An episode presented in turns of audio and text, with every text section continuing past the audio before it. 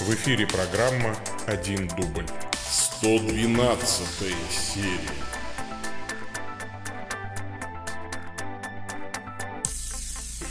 Во имя Отца и Сына и Святого Духа. Аминь. Господи Боже наш, дай нам всегда радоваться, поклоняясь Тебе, ибо наше постоянное и полное счастье в постоянном служении Тебе, источнику всякого блага, через Господа нашего Иисуса Христа, Твоего Сына, который с Тобой живет и царствует в единстве Святого Духа, Бог во веки веков. Аминь. Аминь. Привет, дорогие мои YouTube-зрители, привет, дорогие ВКонтакте-зрители, привет, дорогие Facebook-слышатели, слу... Facebook-зрители, извините. Привет, дорогие подкаста-слушатели. С вами я, Павел Бегичев, и это 112 серия моих ответов на ваши вопросы.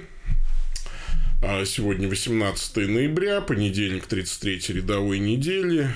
В одном из вопросов я узнал, что сегодня день памяти патриарха Тихона Московского а, вот, на Руси празднуется. А, вот, почитал, подивился, что этих дней как минимум 4, но это хорошо. Вот. Патриарх Тихон в меру Белавин – это, конечно, фигура достойная исторического и всяческого почитания. Да. Так. А, и мы с вами, значит, что мы здесь делаем? Мы здесь отвечаем с вами на вопросы, которые вы присылаете по адресу bishopsobaka.stcross.ru а, а зовут меня Павел Бегичев, я митрополит церковной провинции Святого Михаила Архангела. А, генеральный ординарий централизованной религиозной организации Евангелическая лютеранская церковь Аугсбургского исповедания. А, и это вот, как я уже сказал, 112 серия моих ответов на ваши вопросы. В прошлый раз некоторые обиделись, что я не на все вопросы ответил. Ну вот смотрите, какая штука. В прошлый раз произошел крах. Э, э, я удостоился даже упоминания в фейсбучном посте у отца Александра Шрамко. Э, все сломалось в прошлый раз. Завис YouTube, потом у меня завис роутер, все трансляции, значит, прекратилась. Вот. А естественно, поскольку вопросы пришли там в прямой эфир, я был вынужден перезагрузить вот это вот все дело, и у меня все в прямом эфире пропало. Потом, видимо, где-то, может быть, эти вопросы появились в записи, но я это никак уже отследить не мог, поэтому извиняюсь знаете, я отвечаю на все вопросы, присланные на почту, но никогда не обещал, что на все вопросы в чатах э, соцсетей я смогу ответить. Тут масса, может быть, каких-то таких чисто технических причин, когда я могу не справиться с ответом. Да? Ну, или, например, я э, для того, чтобы э, как-то ответить, мне нужно что-то подчитать. Такое тоже, знаете ли, бывает. Я не все помню наизусть, ну, а у меня просто пропали эти вопросы. Поэтому, если кто-то хотел там задать какой-то очень принципиальный вопрос, ну, не сочтите за труд, напишите на почту, что вам стоит-то. Начнем, пожалуй. Диакон Дионисий Михалев интересуется. Дорогой владыка Павел, здравствуйте. Хотел бы для сегодняшней передачи предложить вопросы. Можно ли назвать духовное наследие Герхарда Терстегена и Агана Арнта проявлением конвергенции. Э, ведь они в своих трудах пытались создать синтез из духовной практики, умной молитвы православия, христианской мистики католицизма и протестантского э, благочестия пиетизма. И самое примечательное то, что их рекомендовал читать такой святой русского православия, как Тихон Задонский. Но если Тихон Задонский рекомендовал, то кто же я, чтобы не рекомендовать? Ну, а если серьезно, да, и э, Терстеген, и Арнт – это хорошие ребята, которых надо читать. Я не очень понимаю, то есть, э, вот мне не очень нравятся такие вопросы там из серии «Одобряете ли вы вот такую-то книжку?» Одобряю, да, одобряю. Вот названных вами одобряю. Э, значит, вот второй вопрос. Что вы думаете о духовном наследии Томаса Мертона? Можно ли читать его книги, например, «13 лекций монаха европеисты. Можно ли читать? Но если вы умеете читать, конечно, можно. Что же нельзя-то? Вообще, все, что, читать все, что напечатано, э, э, не грех. Другое дело, как к этому относиться. И я, например, вот насчет Томаса Мертона не одобряю. Нет, не одобряю. Ну, слушайте, вот это вот, а, если вам хочется какой-то развернутой моей э, аргументации, то, э, ну, я не одобряю его интерес к восточным духовным практикам. Я не вижу э, в них абсолютно никакой пользы для христианской созерцательной жизни. Наоборот, вижу, ну, вернее, скажем так, я вижу гораздо больше вреда, Э, в этом, чем пользы. Это я вам говорю как бывший довольно серьезно практикующий сахаджи-йог. Да, то есть, э, никаких э, никакой пользы, кроме вреда, я не могу припомнить из своего йоговского, сахаджи-йоговского прошлого. А, вот. Ну, а, конечно, у отца Савы Мажука есть замечательная книжка о пользе вреда. Да, э, вред тоже полезен, безусловно, в том смысле, что ты понимаешь, что вот не надо так больше. Ничего хорошего о духовном наследии Томаса Мертона сказать я, честно говоря, не могу. Опять же, не могу назвать себя глубоким специалистом в области этого духовного наследия. Возможно, я чего-то не понимаю, возможно, я дурак. Это тоже может быть. Вот. Является ли соблюдение креационистской концепции, как, как мне это нравится, формулировка соблюдение. Соблюдаешь ли, э, значит, креационистскую концепцию? Соблюдаю, батюшка. Э, вот. Ежедневно практикую по, по два креационизма в день, да, у меня непременно. Ой, ну ладно, не буду цепляться к словам, просто меня это очень насмешило. А является ли соблюдение креационистской концепции сотворения мира обязательной для исповедания каждому христианину? Или же в равной степени можно придерживаться концепции теистического эволюционизма? Спрашивают потому, что в традиционных церквах этот вопрос, как правило, не имеет в настоящее время статуса непреложности, а в баптистской церкви, насколько я правильно могу судить, проповедуется строгий принцип исповедания креационизма. А, вот. Э. Ну, э, я помню, не, на самом деле и в э, протестантизме, и в неопротестантизме, и в баптизме это уже не мейнстрим, почему-то мне даже так кажется.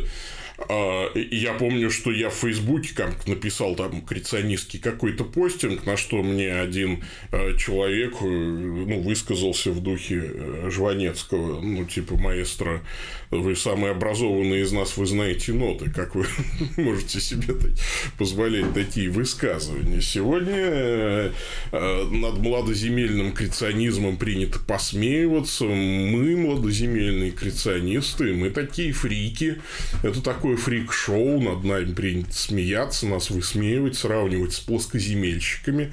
Кстати, я вообще вот всерьез, я не люблю теории заговора, но мне иногда всерьез прям кажется, что э, популяризацией э, плоскоземельщиков, да, вот, то есть плоско, ну, вот, взглядов плоскоземельщиков, занимаются теистические эволюционисты, ну, для того, чтобы дискредитировать младоземельный креационизм. Ну, то есть, ну, якобы там на схожести аргументации.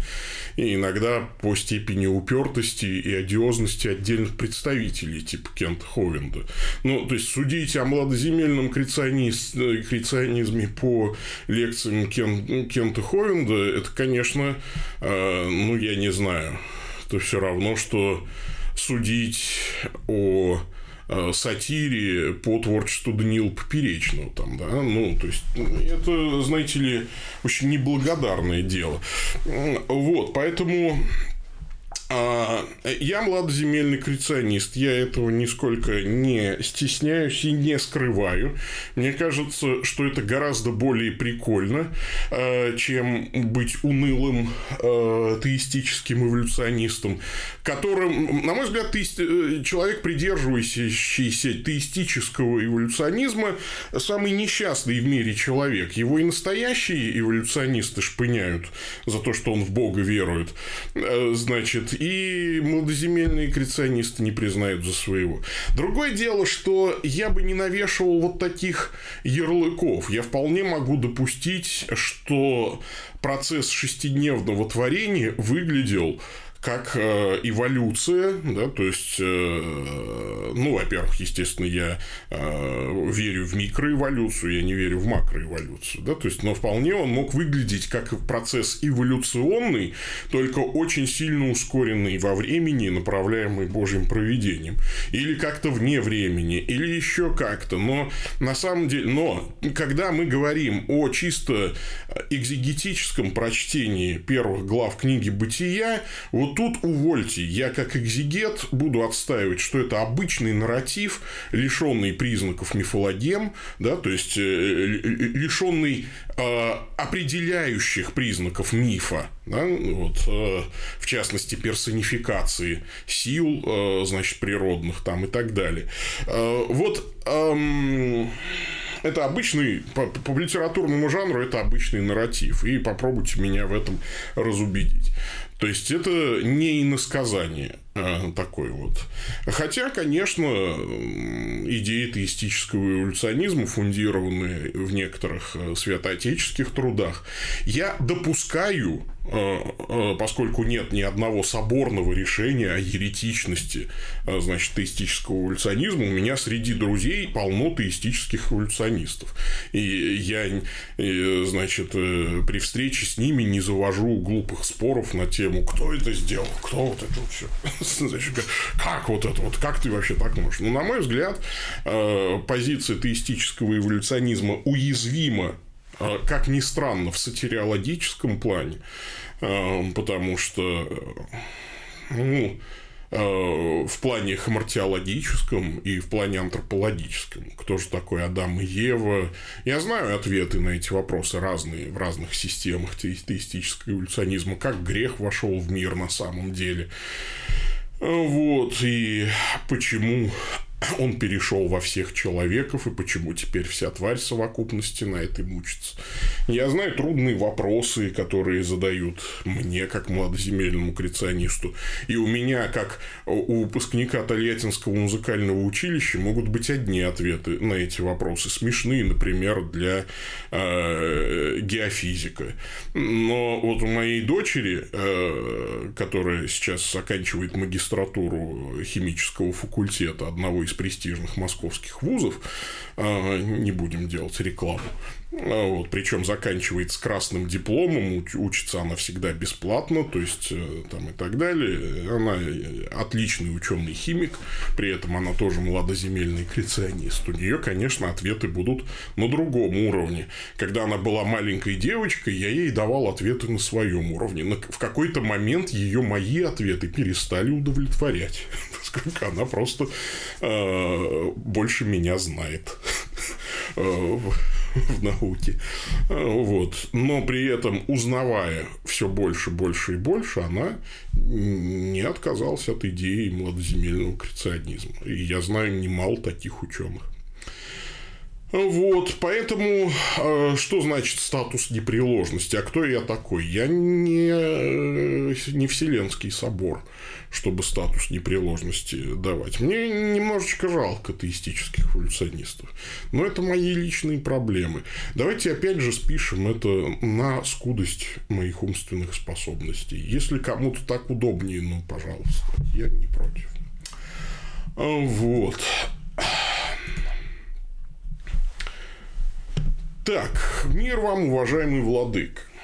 Как известно, а это интересуется Олег, человек Олег интересуется. Мир вам, уважаемый владык. Как известно, у православных отличается чин для брачующихся и второбрачных А как с этим делом вашей конфессии? Что делать, если для кого-то брак первый, а для кого-то повторный? Никакого чина для второбрачных у нас нет и быть не может. А, вот, э, поскольку мы базируемся на западном каноническом праве, э, брак может быть либо признан недействительным по э, некоторым довольно легко, скажем так, определяемым признакам. И тогда ну, будет просто первый брак. Да? То есть, а если человек был в действительном браке, не обязательно, кстати, в церковном, ну, в данном случае. Это не всегда коррелирует моменты. А, то есть э, аргумент такой, что типа я со своими тремя женами не венчался, поэтому обвенчайте меня с четвертой э, женой не канает, да, то есть а, поэтому извините, извините. То есть брак один, что Бог сочетал, того человек да не разлучает второбрач... на второбрачных накладывается соответствующее каноническому праву епитимия. И, конечно, их второй брак никак не сочетается в церкви.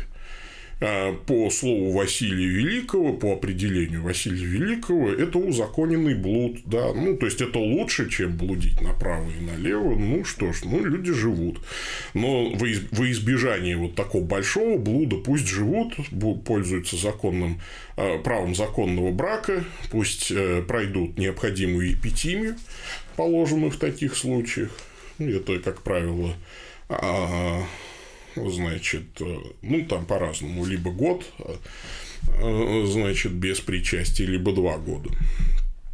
А, вот. Третий брак еще там серьезнее епитимия. Четвертый брак, как вы помните, Василий Великий, как некое скотское, э, значит, отрицает в принципе. То есть, ему страшно подумать. Хотя, конечно, история церкви знает всякого рода отступления от этих правил. Вот. Второй вопрос. Мой друг перешел из баптистов в католики. Хорошее начало для детектива. Значит, Ксенс, посоветовавшись с епископом, сказал, что нужно их венчать. А, вот. Э, так как у баптистов нет таинств и т.д. А, правильно ли это, на ваш взгляд? Слушайте, это как вот всегда, знаете, есть неписанные правила. Вот два профессора преподают в одном университете, и они э, имеют разную там, ученую, ну, научную позицию по какому-то вопросу. И каждый из профессоров студентам излагает свою точку зрения. Вот есть неписанные правила. Э, другого профессора того же э, значит, университета не злословь. Все правильно говорит профессор. А как это вот профессор такой-то говорил нам вот совсем другое, что вы говорили? Слушайте профессора такого-то. Все хорошо, у него есть своя позиция. Наверняка он знает ситуацию лучше, чем я. Вот вы мне написали две строчки, то есть, и как я могу, не вникнув в ситуацию, не, э, так сказать, э, не поняв логику принятия решения епископа, оспорить его же епископское решение. Епископ Рим-католической церкви обладает всей полнотой епископской власти, э, значит, в нем реализована кафоличность его церкви, и в данном случае, если человек окормляется в этой церкви, решение епископа для него э, в данном случае закон. Я не знаю, какой бы я решение принял э, в данной ситуации. Для этого, как говорится, вы сообщаете либо слишком много, либо слишком мало. Вот, мне нужно с ситуацией ознакомиться было бы подробнее. А, третье. Какую позицию вы занимаете в отношении развода? Только по вине прелюбодеяния, либо по другим причинам. В ПЦ это тяжелые венерические болезни супруга, пропажа без вести, сумасшествие и так далее. Спасибо, с уважением, Олег. А... Опять же, вот кто я, чтобы критиковать положение ПЦ? Какое вы пишете? А, существует Павлова привилегия еще, кроме вины любодеяния. Это нежелание язы, язычника жить с христианином, так называемое в каноническом правиле по Павлову привилегия и так далее. Э, вот. В западном каноническом праве, повторюсь, нет такого понятия, как развод. Вот в католической церкви нет такого понятия, как развод. Что Бог сочетал, того человек да не разлучает. Есть процедура признания брака недействительным. Да, то есть, э, ну, то есть брака как такового не было. Там э, нарушение интенций брачных обетов, там, ну и так далее. Ну, слушайте, э, вот же. Ну, очень хорошая книжка, ее очень легко нагуглить. Ну, чего? Ну, это. А. Вот. А... Увлекательное чтение. А, всем советую.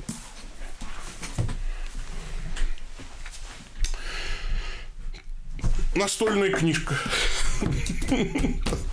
Да-да. Понятно, что мы всегда делаем поправку на то, что мы старокатолики, а не рим-католики. Да? Например, мы не веруем в непогрешимость римского епископа. А, вот. Поэтому уже, уже проще чуть-чуть, да? Ну и так далее. А, вот. Пойдем дальше. А, а, не все смогут это увидеть. Кто-то будет слушать.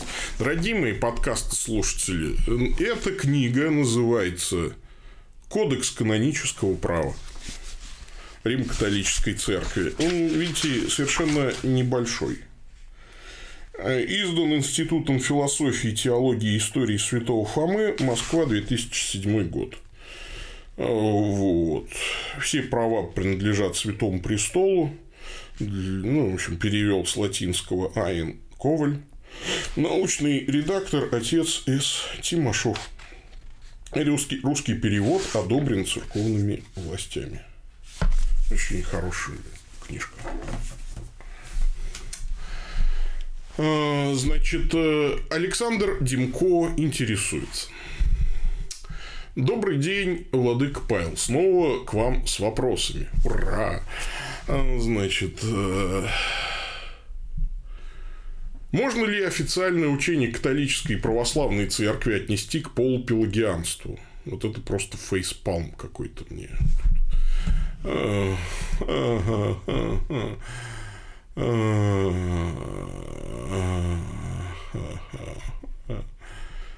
Я не могу это. Как в исторических церквах решается вопрос о невозможности захотеть покаяния духовно мертвому человеку. Это вот поразительное э, смешение. Вот с точки зрения неопротестанства между католиками и православными вот, вообще нет никакой разницы. Это какие-то какие чуваки, какие-то идолопоклонники страшные все. И они э, все неправы, а правы мы, конечно же. Но это вот э, как бы сквозит.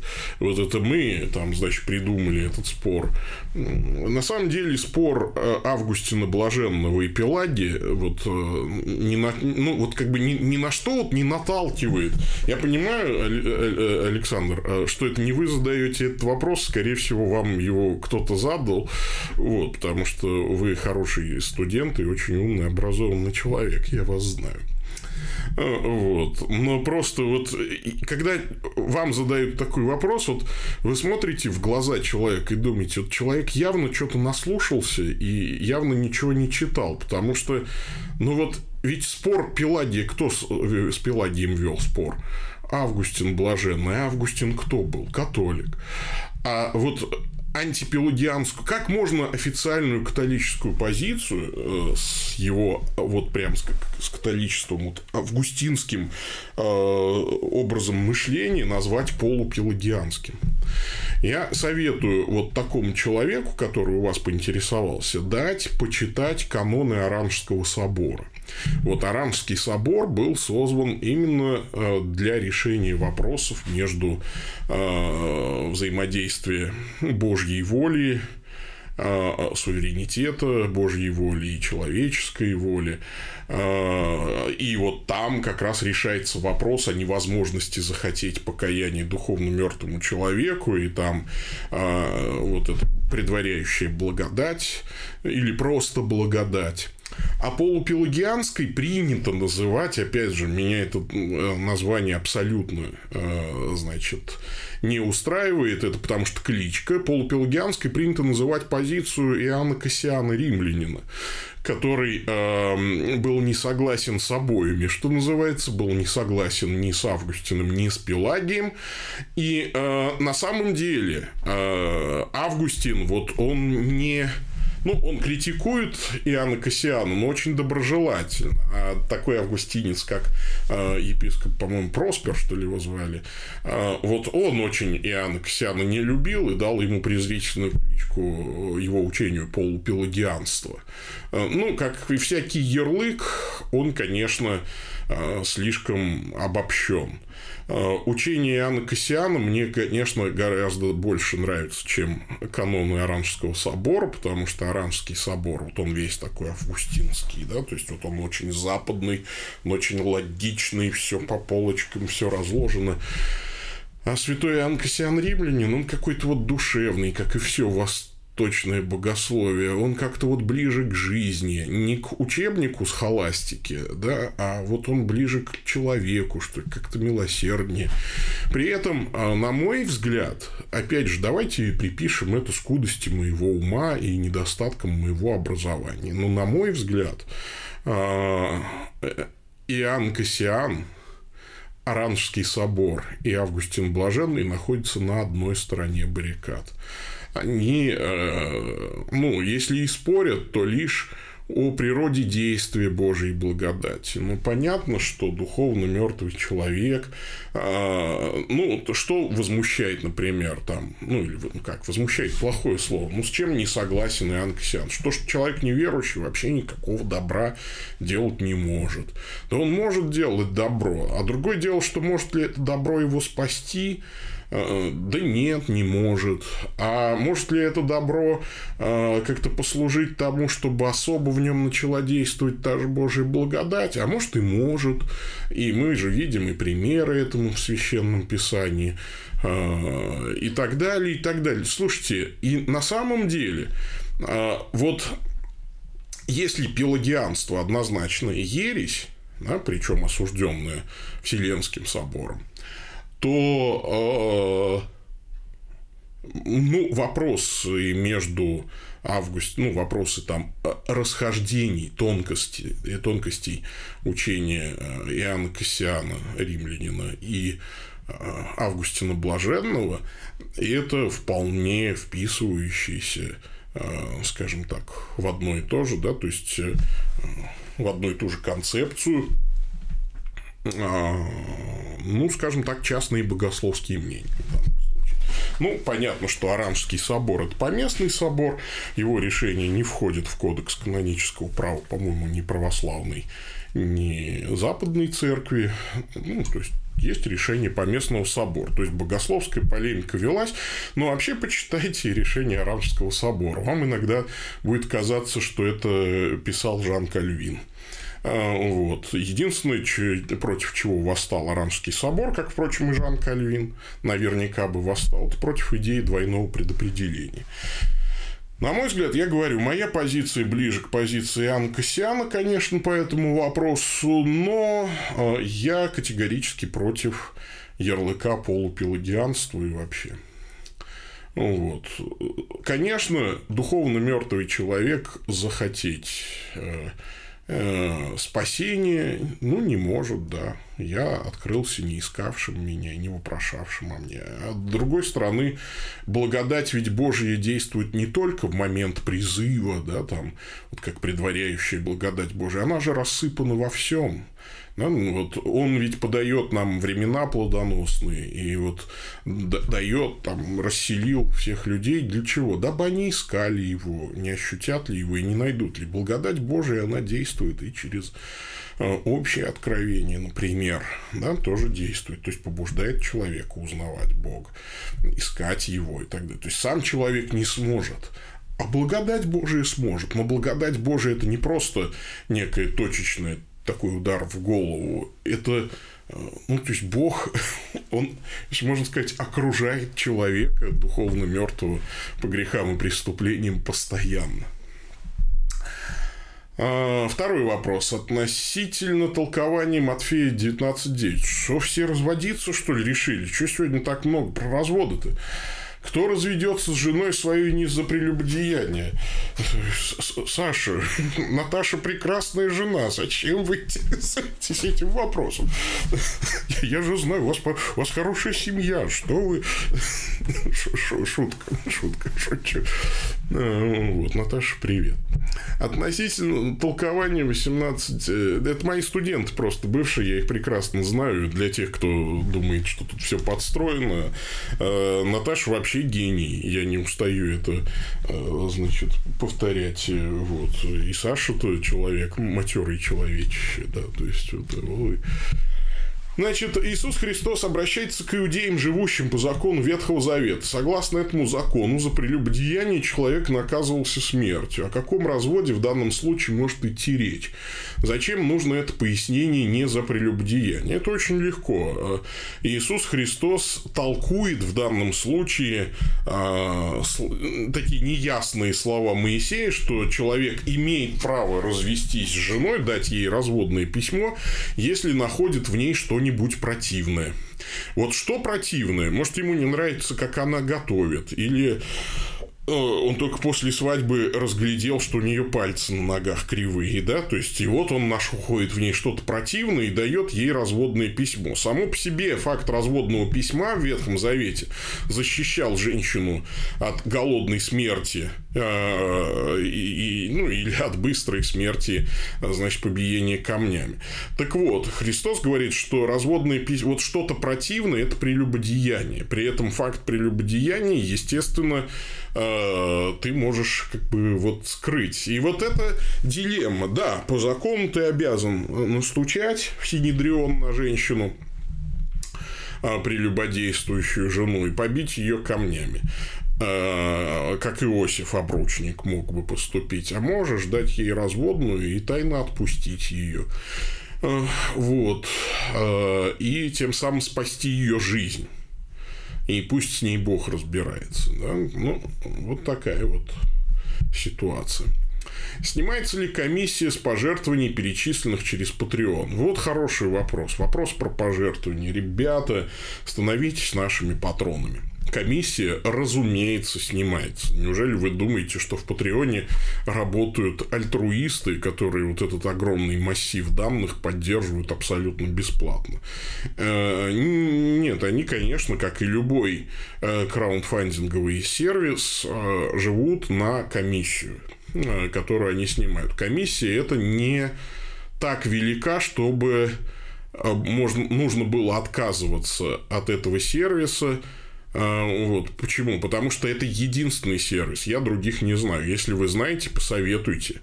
Это единственный сервис, который дает легкую подписку. Ну, который, вернее, не специально написан для кого-то, а вот что называется в публичном доступе. Вот чтобы подписаться э, и забыть о пожертвованиях я другого сервиса не нашел. Я искал, кстати, очень долго. Я два года искал что-то подобное. Вот. И я нашел Patreon. Да? То есть, э, абсолютно любой платежный способ, э, вот любую карточку банковскую ты можешь туда привязать я, собственно, сам свой патрон, да, то есть я тоже подписался на себя на 2 доллара. Мне просто было интересно, просто как эта система работает. Надо, наверное, уже отписаться, потому что сейчас уже есть патроны. Ну, то есть, но с меня каждый год, э, значит, снимается 2 доллара, и за вычетом комиссии это же пожертвование приходит мне на другую карточку. Ну, я просто тестировал систему, прежде чем ее запустить. А, и это интересно, конечно. Это очень интересно. Я давно искал такой. Я вот забываю. То есть, даже людей, которых я очень уважаю и хочу финансово поддержать, а, я забываю их поддерживать. А здесь, а, ну, вот такой способ. И я очень прошу всех вас подписаться. Всегда эта ссылка есть в описании любому этому видео или аудио на любую сумму. Некоторые думают, ну что там доллар? Ребята, если вас тысяча человек, э, то это ого-го чего один доллар. Да? У меня, по-моему, самый крупный патрон у меня жертвует 50 долларов в месяц. Э, вот, там можно, ну, сейчас, там можно подписаться и на тысячу, по-моему, и на три я сделал долларов, но это я вот, как бы, я понимаю, что не все столько зарабатывают. В основном люди подписываются на один, на два доллара, на пять, на десять реже, вот. Один человек на полтинник подписался. Э, честь ему и хвала. Ну, вот. Естественно, снимается комиссия. Конечно, снимается. Э, ну, от этого никуда не уйдешь. Причем комиссия снимается с меня, а не с вас. С вас снимается, ну, столько вы, сколько вы подписали. Я получаю меньше, конечно. Я не помню, какая, но она там что-то в районе 3%. Я, я могу ошибаться. Может быть, чуть больше. Ну, надо почитать. Вот. Э, пойдем дальше. Так что подписывайтесь, становитесь моими патронами. Но это правда. Я вот сейчас унываю очень сильно, потому что э, несколько, ну, мне пришлось опять погасить вот все эти долги, да, то есть за последние два месяца я погасил последние долги нашей церкви. И э, сумма всех этих долгов, вот, значит, несколько их, она составила, ну, почти 300 тысяч рублей. То есть, э, наш бюджет, вот он как идет, идет, и то мы сейчас идем с недобором бюджета, но с небольшим. А, вот. И я не знаю, как эти разовые платежи погасить. Э, у меня вот грейс период истечет 20 января. А что делать, я вообще не знаю. Вот у меня 27 января будет день рождения, и я, наверное, впервые буду молиться не о том, чтобы мне кто-то подарок там подарил какой-то, а о том, чтобы я просто долги закрыл перед банком. Вот, поэтому... А, а, ну, я по-другому не могу, я как епископ отвечаю за церковь. Э, вот, и я, конечно, беру кредиты и погашаю церковные долги. Ну, такая вот ситуация. Пойдем дальше. Фома Илларионов интересуется. Приветствую вас, ваше высокопреосвященство. Поздравляю с памятью святителя Тихона Московского. Теперь перехожу к вопросам. Первое. В послании к Диагнету сказано, что в теле душа, то в мире христианство. Да вообще много всего полезного и весьма интересного там есть. Ощущаете ли вы это сегодня? Я не очень понял вопрос. Что я должен, ну, что я ощущаю? Ощущаю я ли э, то, что душа в теле то в мире христианства, да, ощущаю. Я э, с этим согласен. А, вот. В этом смысле криптохристианство, например, священника Мелхиседека тоже было тем, э, то есть душа в мире была всегда, а душа по природе христианка. Тут я согласен больше ну, то есть, еще и с Тертулианом, по-моему, или кто это сказал? Тертулиан, да, по-моему.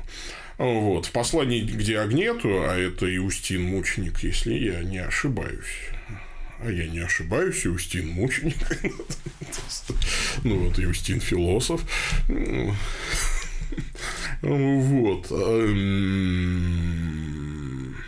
если вы имеете в виду, ощущаю ли я, что в послании к Диагнету и вообще в творчестве апологетов второго века, и в частности Юстина философа, очень много полезного и интересного, да, тоже ощущаю. В любом случае, ответ – да, ощущаю.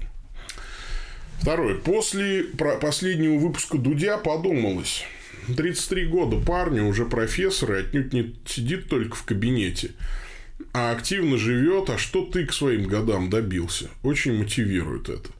А, это последний выпуск его был с молодым ученым.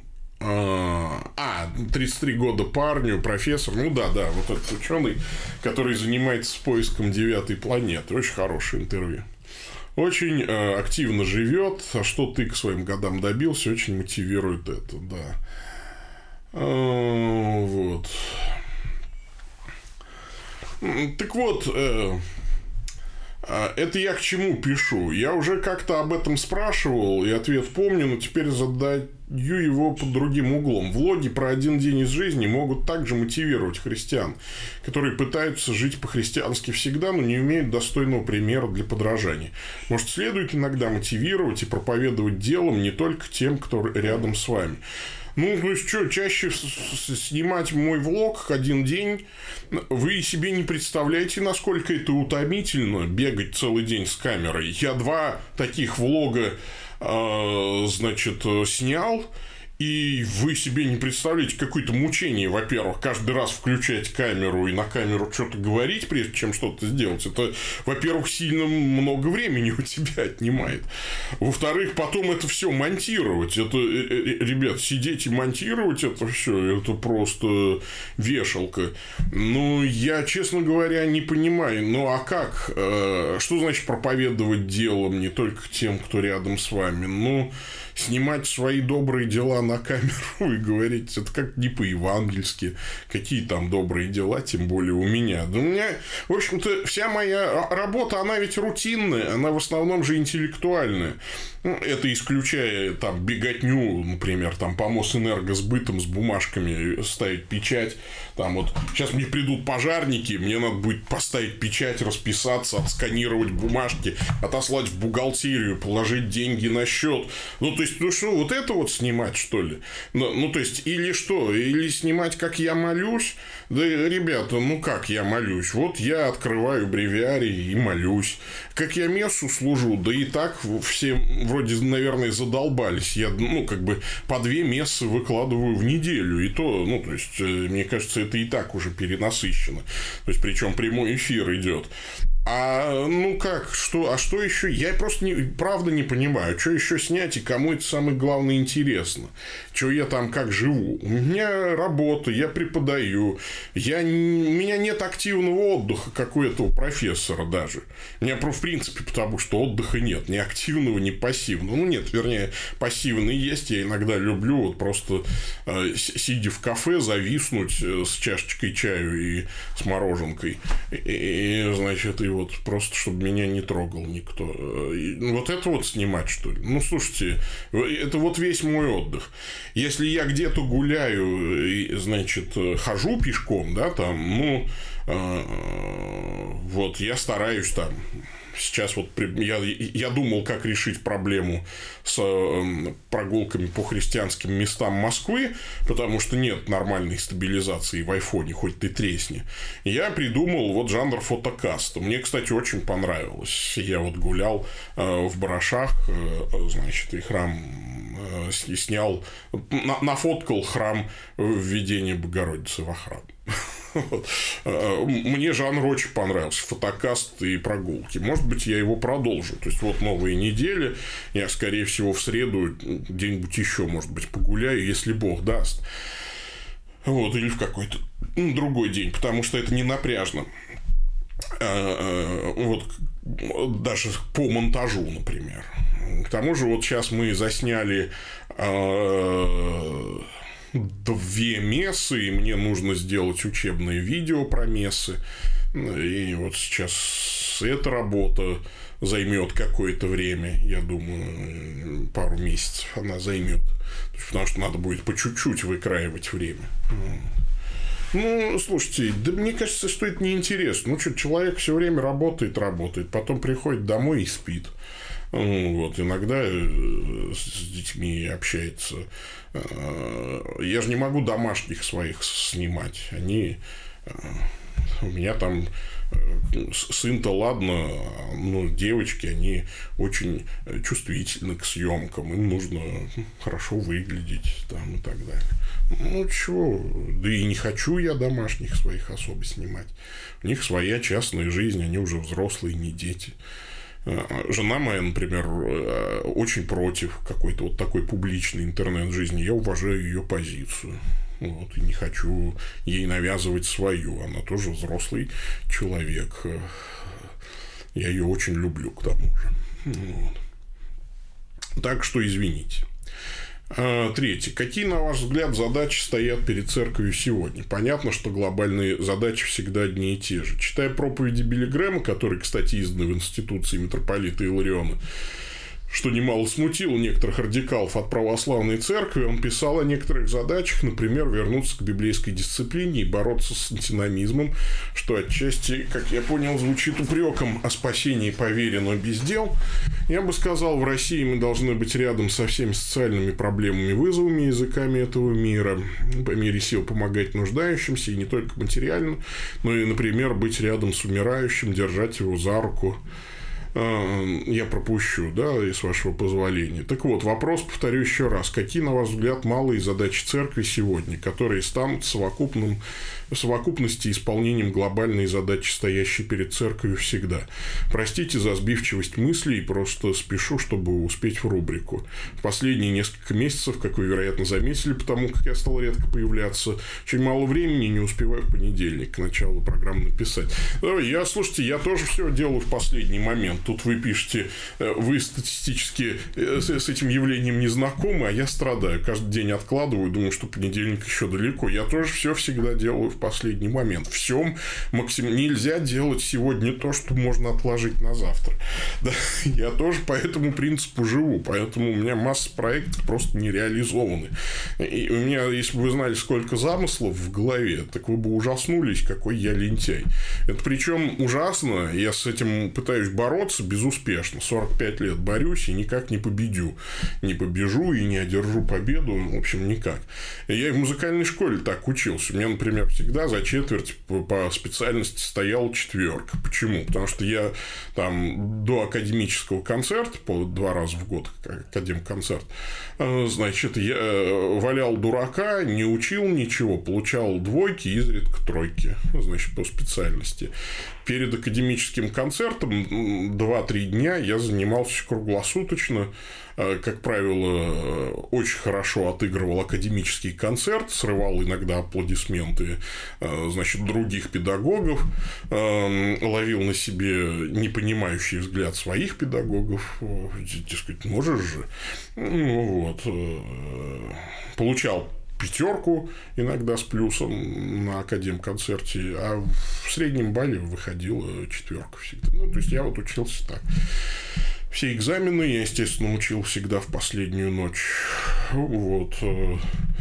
Э, и бакалаврскую и магистрскую диссертацию я писал в последний момент. Ну, не, не за ночь, конечно. Это невозможно за ночь написать.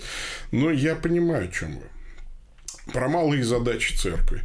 А, вот я э, вчера подписался на аудиоподкасты отца Саввы Мажука, и мне очень понравился подкаст про Гектора, по-моему, который уходит на войну и в таком косматом шлеме наклоняется к сыну своему, чтобы его поцеловать, а мальчик плачет, э, не узнав отца, потому что вот в этом звероподобном косматом шлеме, значит, перьями, он его не узнал, и тогда, ну, все снимают этот звероподобный шлем, и тогда вот мальчик его узнает. Мне кажется, что малая задача церкви, вот я согласен с отцом Савой, сейчас снять звероподобный шлем. А, вот. Я в проповеди привел этот пример. Нам иногда не хватает даже самоиронии. А, вот э, я в магазине Республика в торговом центре Авиапарк покупал глобус. Причем я же всегда хожу в облачении. А, я смотрю, что ребята, которых я попросил, принесите мне вот этот глобус, а он был последний только на витрине, что-то ребята бегали, искали, не могли артикул найти. Но, в общем, пока они бегали и общались с собой, я вижу, что они прыскают там в стороне, ну, потому что... И я поставил себя на их место и подумал, ну, правда, это же очень комичная ситуация. Поп а, в магазине покупает глобус. Ну, то есть, поп... И вообще, вот, то есть, представить себе ситуацию, вот, поп, он такой вот толстый, значит, с панагией, в куртке, значит, с сумкой и с глобусом. И вот он идет по торговому центру. Идет по торговому центру поп с глобусом, звучит как начало анекдота. И здесь тысячу смешных продолжений можно, значит, себе представить.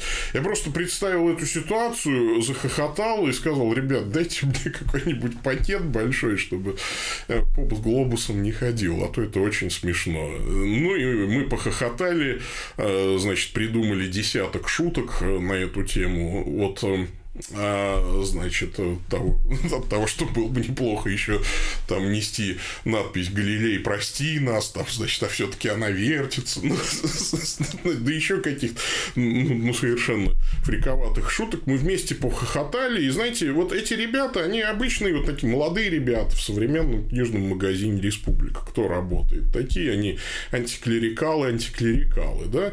И что они ожидали от меня? Что я сейчас нахмурюсь, буду их стыдить, стращать их законом об оскорблении чувств верующих. А, и один из парней сказал, хорошо, что у вас есть чувство юмора. То есть, э, и вот иногда самоиронии, вот, значит, э, э, нам сейчас, мне кажется, катастрофически не хватает. Вот это малая задача церкви – уметь посмеяться над собой, увидеть, как комично смотрится поп с глобусом, и не стыдиться этого, и не говорить, так, а что, а что, и вот с серьезными вещами доказывать, а что, поп-глобус, по-вашему, не может купить, что ли? У меня дети там вот не знают, где Чили находится, я детям покупаю.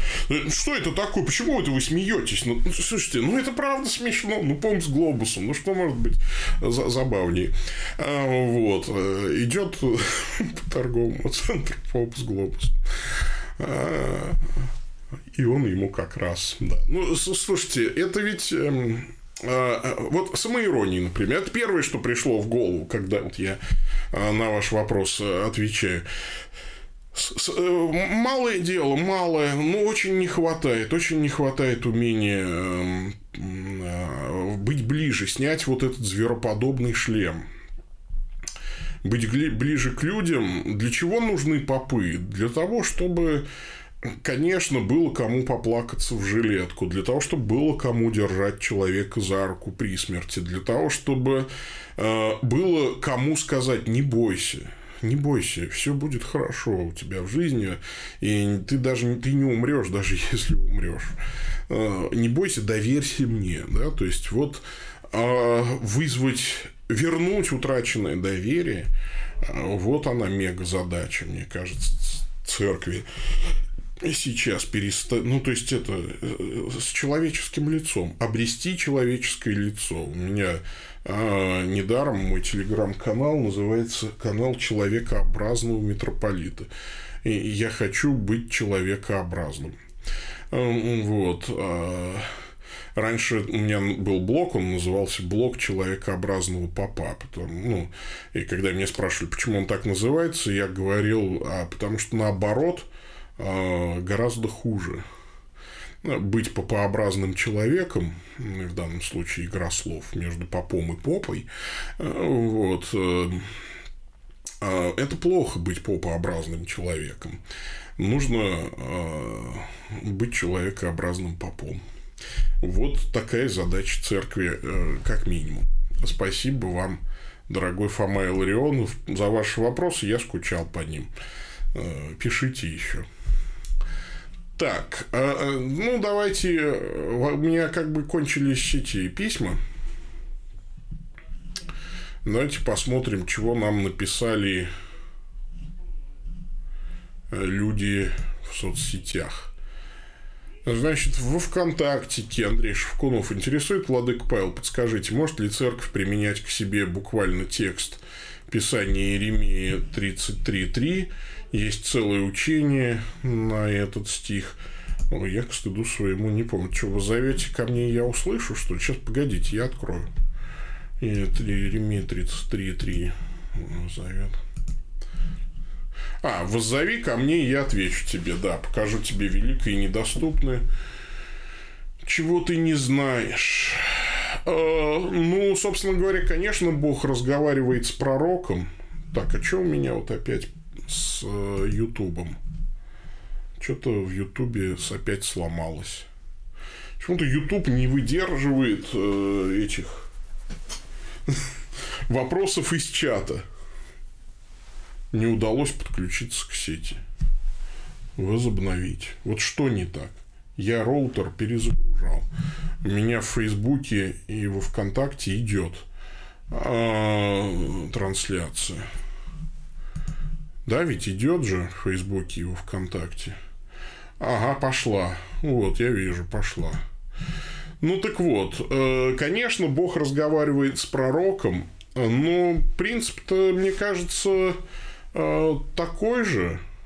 Воззови ко мне, и я отвечу тебе покажу тебе великое и недоступное, чего ты не знаешь.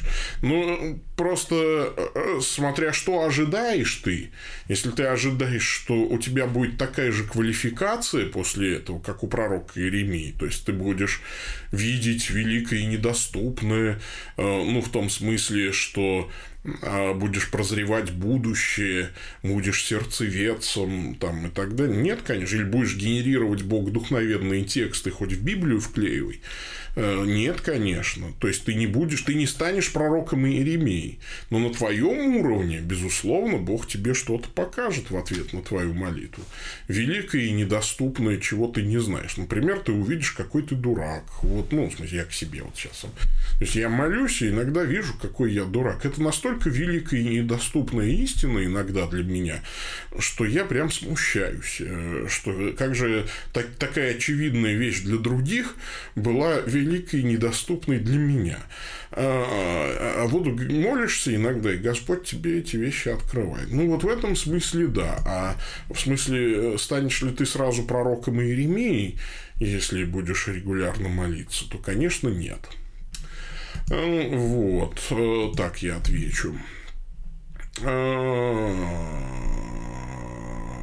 Значит, дорогой Павел, пишет мне Петр Косимовский, говори, как говорит Писание. То есть, вот надо же, человек хамит, то есть, обращается на ты, мы с ним вообще не знакомы. А, дает советы, не будучи спрошен. А, наверное, я все-таки забаню этого человека, потому что хамов, конечно, нужно банить. У нас здесь общение людей вежливых. Вот. Поэтому мы вот так вот, наверное, и сделаем. Хорошо. Человеческая воля и Божий суверенитет. Отличия и. А, отличия и. Я не понимаю вопроса. А, наверное, наверное, я балбес. Шарик, ты балбес. А, значит, так. Не понимаю я этого вопроса. Ладно. А, чего отличие? Ну, отличие в том, что суверенитет Бога, а свободная воля человека. Вот вам отличие. Или что, эта картинка найди 10 отличий. Помните, там это гражданин Никифоров э, разглядывал барсуков. У этого барсука две ноги, а у того три. Вот вам и отличие. Э, не понимаю, в чем вопрос-то. Чего надо-то? Чего, чего надо-то? Почему вы, почему вы говорите патри... А, это я уже отвечал. Третий брак разрешен только если моложе 40 и нет детей от предыдущих. Какая у вас... Ну, это объясняется, видимо, концепция э, РПЦ. Ну, какая у вас внутри приходская структура? Есть ли у вас ревизионная комиссия, приходской совет? Есть ревизионная комиссия, есть э, приходской совет. Да, есть. Безусловно. А, по уставу. Это если говорить о э, приходе воздвижения креста Господня в ее уставе. Ну, да, конечно, есть. Что за книга? Значит, ревизор э, есть в уставе э, новом, который мы подали сейчас в Минюст. Мы немножечко, да, мы уходим от ревизионной комиссии в сторону ревизора, и у нас не будет э, приходского совета, в уставе старокатолического прихода, да. Там, не, ну, как бы я в уставе... Я устав скалькировал с устава одного рим-католического прихода. Ну, собственно говоря, вот так. А ревизор, конечно, будет, да. Он он по закону обязан быть либо ревизионной комиссией, либо ревизор. Значит, Владык, скажите название книги «Сказал». Приветствую вас, ваше высокопреосвященство, пишется в одно слово. А, Так, ваше мнение о мерах церковной дисциплины к сестре, которая не хочет выполнять свои супружеские обязанности как жены, груба к мужу, провоцирует скандалы. Если это тайные исповеди, э, то нельзя так, э, значит, э, об этом рассуждать. Если супруг на это жалуется, то должна быть серьезная консультация. Ну, это вопрос, сферический вопрос в вакууме. Я не изучал ситуацию со всех сторон. Вот. Э, так что на этот вопрос невозможно дать ответ. Вот.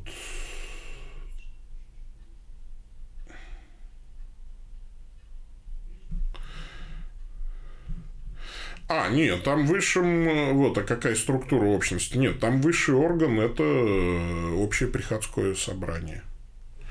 Э, как-то оно так называется, я не помню, как называется. Ну, то есть, общее собрание контролирует, конечно, настоятель. И настоятель подотчетен общему собранию. Вот. Ну, как обычно, да. Э, значит, добрый вечер, Владык. Смотрим и слушаем вас в Киеве. Да благословит вас Господь. Пис, как говорится. Мир вам. Э, подвисает чуть-чуть. Э, ревизор подписывает акты о доходах. Естественно, ревизор осуществляет это. Ну, посмотрите любую, любой устав, например, католической церкви. Всегда там есть ревизор, который все это дело контролирует. Либо закон. Ну, у меня юристы составляют устав, естественно. Они же делают все в соответствии со строгими требованиями закона. А, вот. Два юриста мой устав проверяли. Два разных. Они сказали, что все нормально. Э, ну, давайте не будем в прямом эфире эти вопросы обсуждать. Это совершенно... А, как Елцай? Нет, наверное, не закроется. Не, не, не знаю, что будет с юридическим лицом. Скорее всего, отдам. У нас, на самом деле, у нас еще два незарегистрированных прихода э, действуют. Я, скорее всего, там проведем перевыборы я дам документы другому приходу, который хочет быть елцаишным. Ну. А, посмотрим. А, может быть, что-то и закрою. Я еще не знаю. Не знаю еще. Я еще не знаю, во-первых, зарегистрируют ли. Вот. Это сейчас рано об этом рассуждать. Вообще какие-то прогнозы такие делать.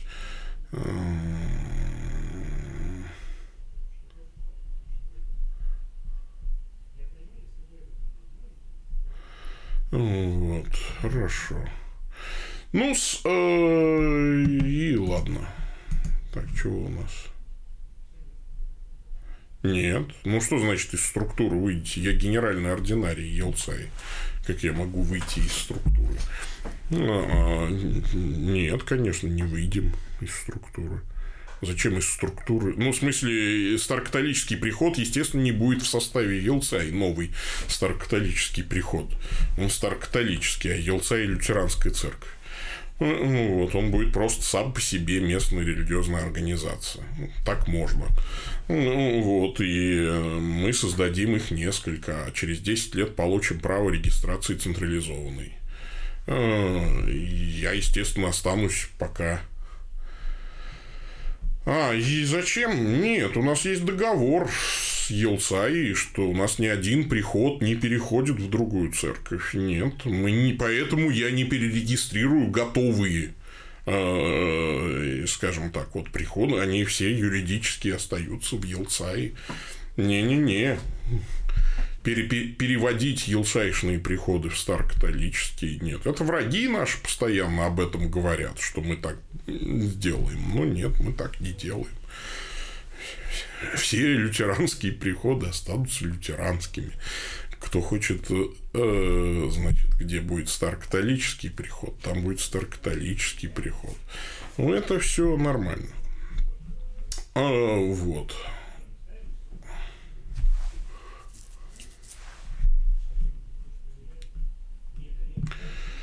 У нас здесь в помещении, еще раз говорю, три прихода собирается. Ну и что, все равно. Юрлицо отдам, но оно же будет все равно здесь. У нас здесь все, все наши приходы здесь служат. У нас в воскресенье идет несколько богослужений наших. Ну, да, и в субботу идет наше богослужение. Это Юра, Юра лица. Юра, да, лицо Юры я кому-то отдам, может быть. А может и не отдам.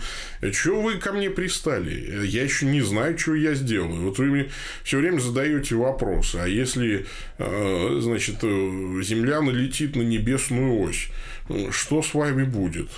Я не знаю, что со мной будет, если Земля налетит на небесную ось. Следим. И потом будете ловить на слове. А я, я, я не знаю, что я сделаю еще. Я вот это. Я, может быть, умру завтра. Что вы меня спрашиваете? Потом будете всем говорить, вот Бегичев соврал. Он говорил, что зарегистрирует это, а потом, значит, это. А потом взял и умер. Вот какой это человек нехороший. Э, и потом комиссии по моей канонизации будете свидетельствовать против меня. Ну, что это такое? Ну, безобразие же. Вот. Вот, э, все это мне напоминает анекдот, да, там две новости. Ваше желание э, лежать в мавзолее исполнено, первая хорошая новость, да. А вторая новость плохая, ложиться надо сегодня. Вот, я не знаю, что будет. Будет ли комиссия? Значит, по моей канонизации. Вот. Что вообще происходит? Что вы ко мне? Когда я умру, не знаю. Когда э, я заболею. Будет ли у меня работать э, речевой аппарат. И все неизвестно. Вы мне лучше не следите за мной, а помогите материально. Товарищ комитет. Алексей Александров.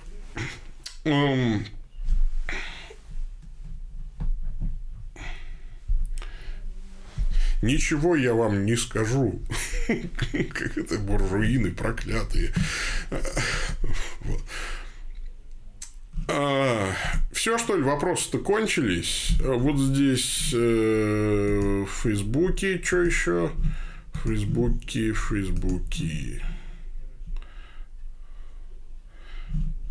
Все, нету в Фейсбуке. ВКонтакте тоже ничего нету. Нету ти.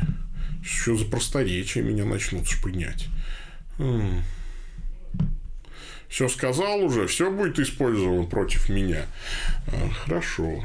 Я откажусь, я скажу, что я был невменяем. Вот справка. Я сумасшедший. У меня приступ клептомании. Вот я, у меня вот кубик Рубика. Что? А, ладно. Ничего не подпишу. Я ничего не подписывал.